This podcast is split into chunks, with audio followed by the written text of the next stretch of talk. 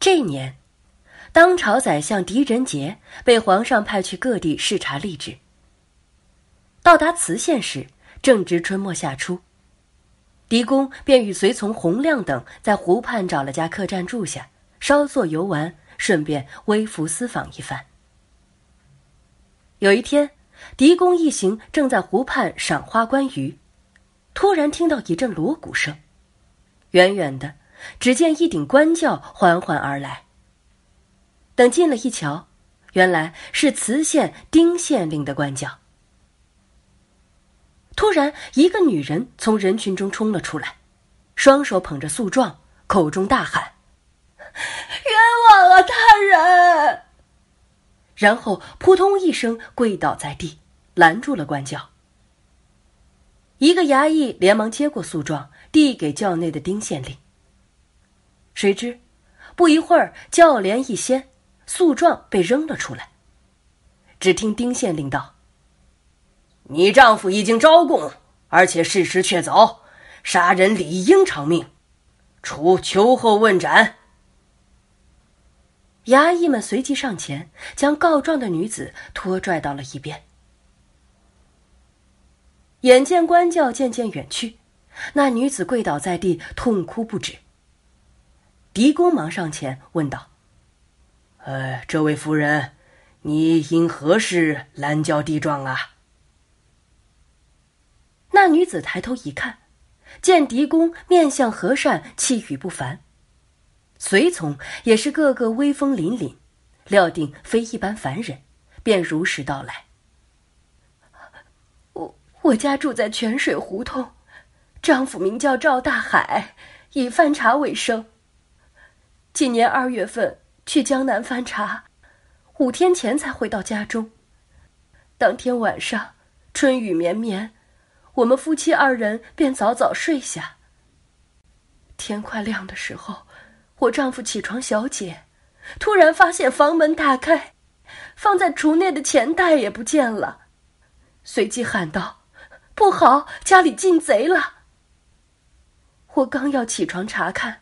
就听见院外有人大喊：“死人了！死人了！”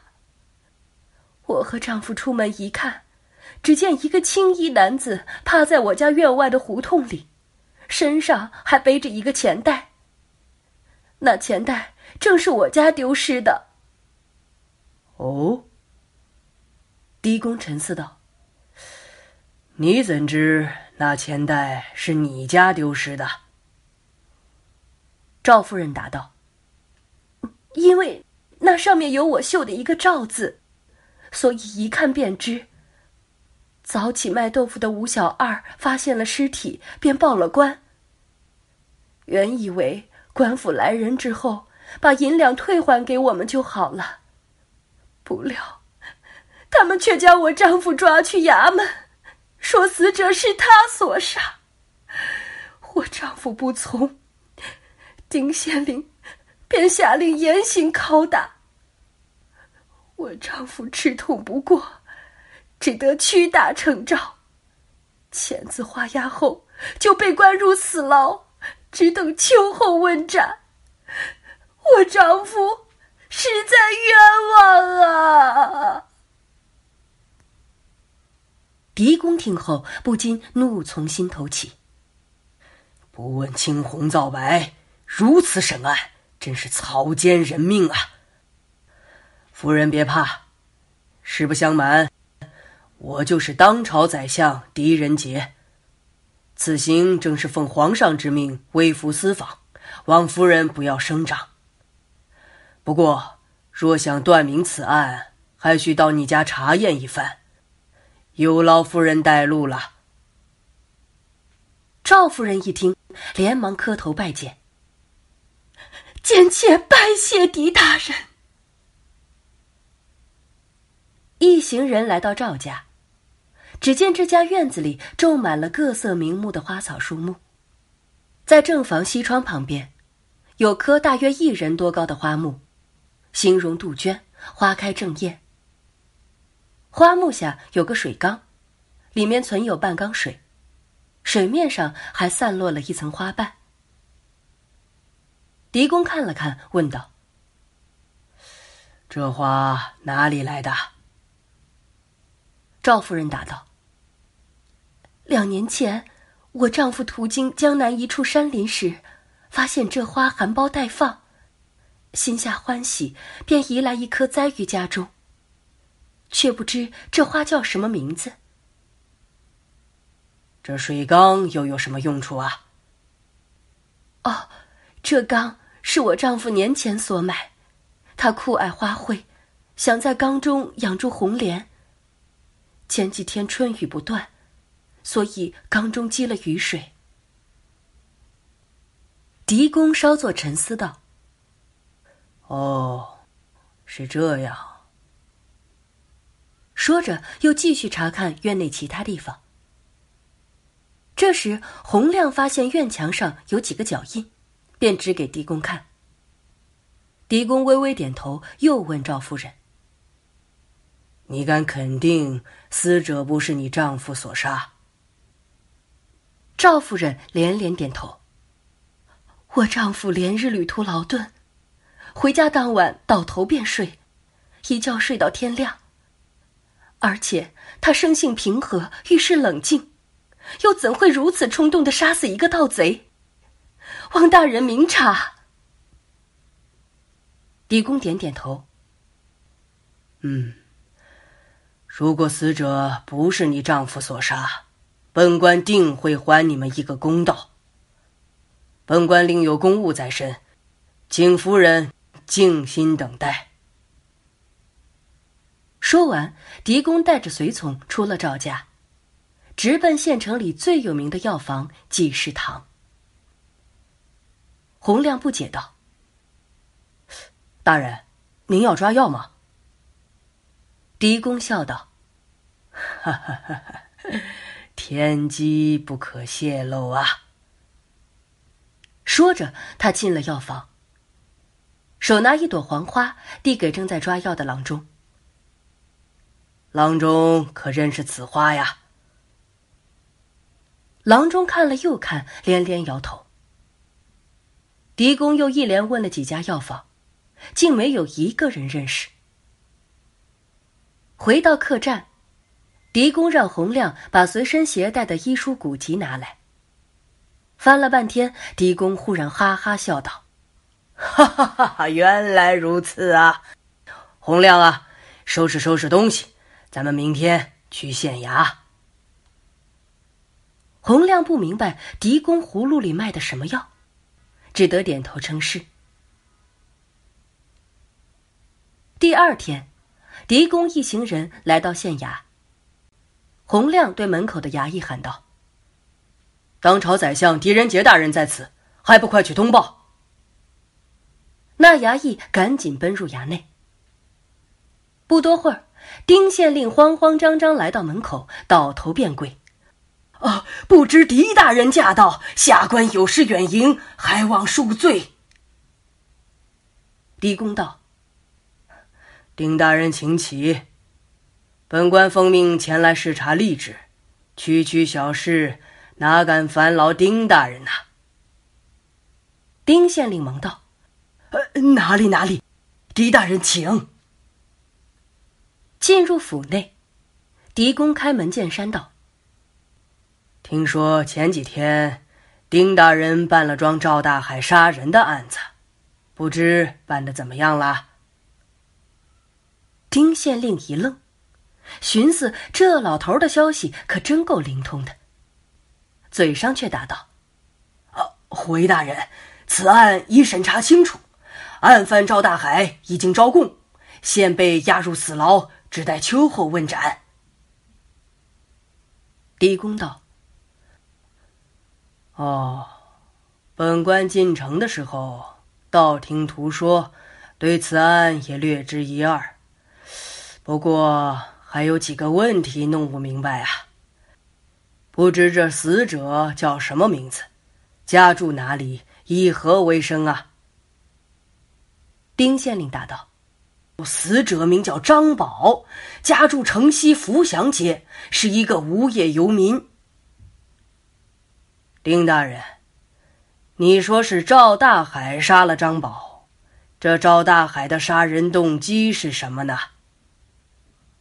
丁县令道：“呃，因赵大海常年在外经商，这张宝见赵夫人貌美，且常常独守空房，于是趁雨夜潜入赵家，欲行非礼之事。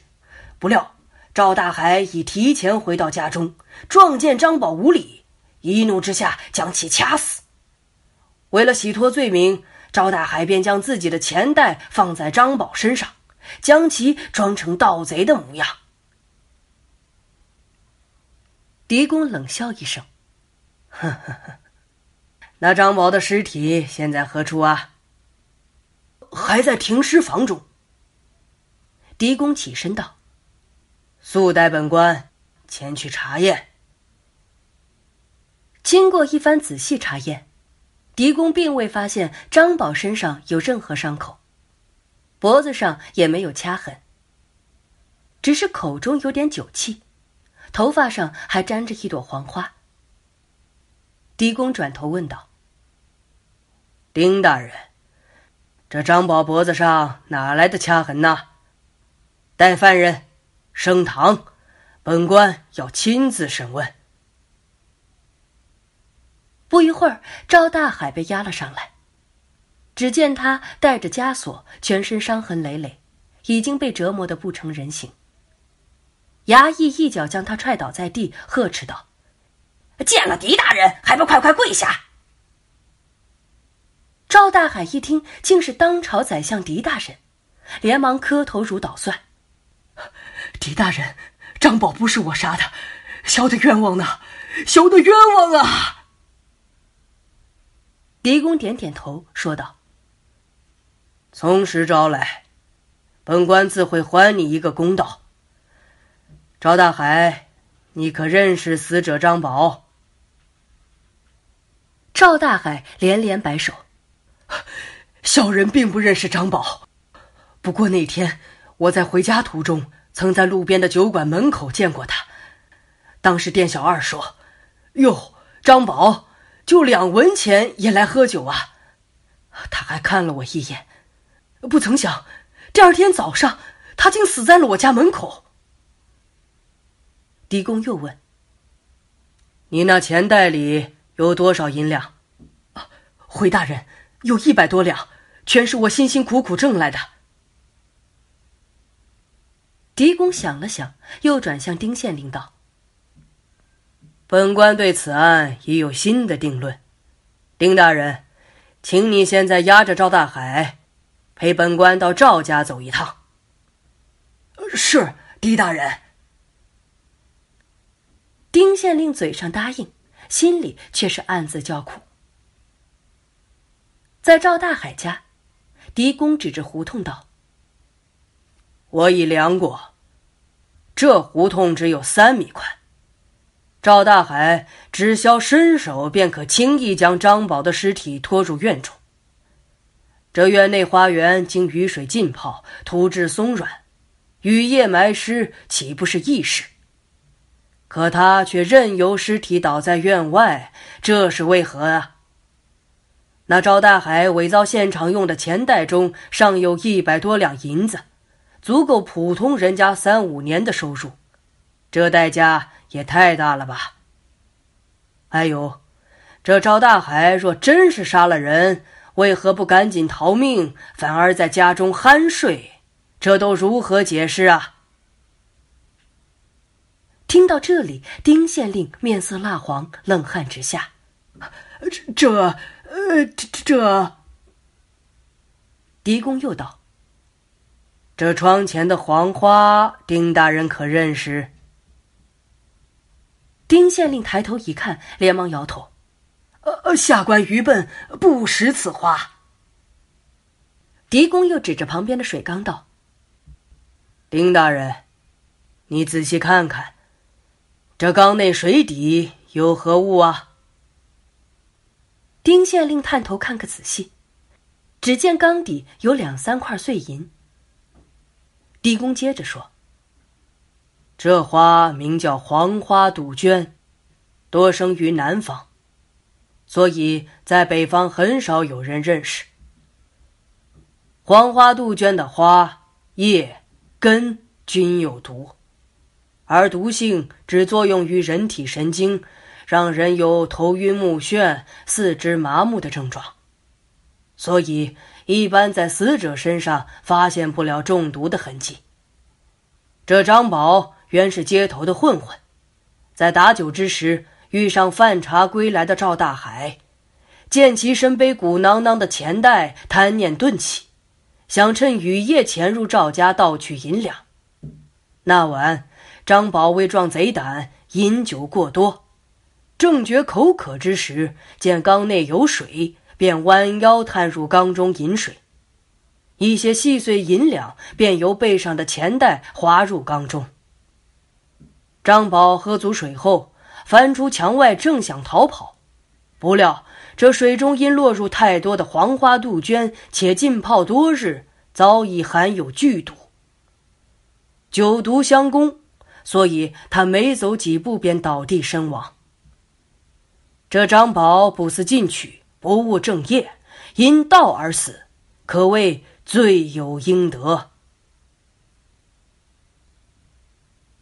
洪亮听完，这才恍然大悟，不禁连连拍手称赞。精彩啊！大人真是高明啊！这时，丁县令早已浑身筛糠。狄公看了他一眼，说道：“丁大人，你身为黎民百姓的父母官，却严刑逼供，草菅人命，又与土匪合议，只怕你这个县令的位子快要坐不长了。”本官现判赵大海无罪，就地释放。另由丁大人赔偿赵大海十两银子，作为养伤之资，也算是本官给你一个改过自新的机会。赵大海全家跪在狄公面前磕头谢恩，围观的百姓无不拍手叫好。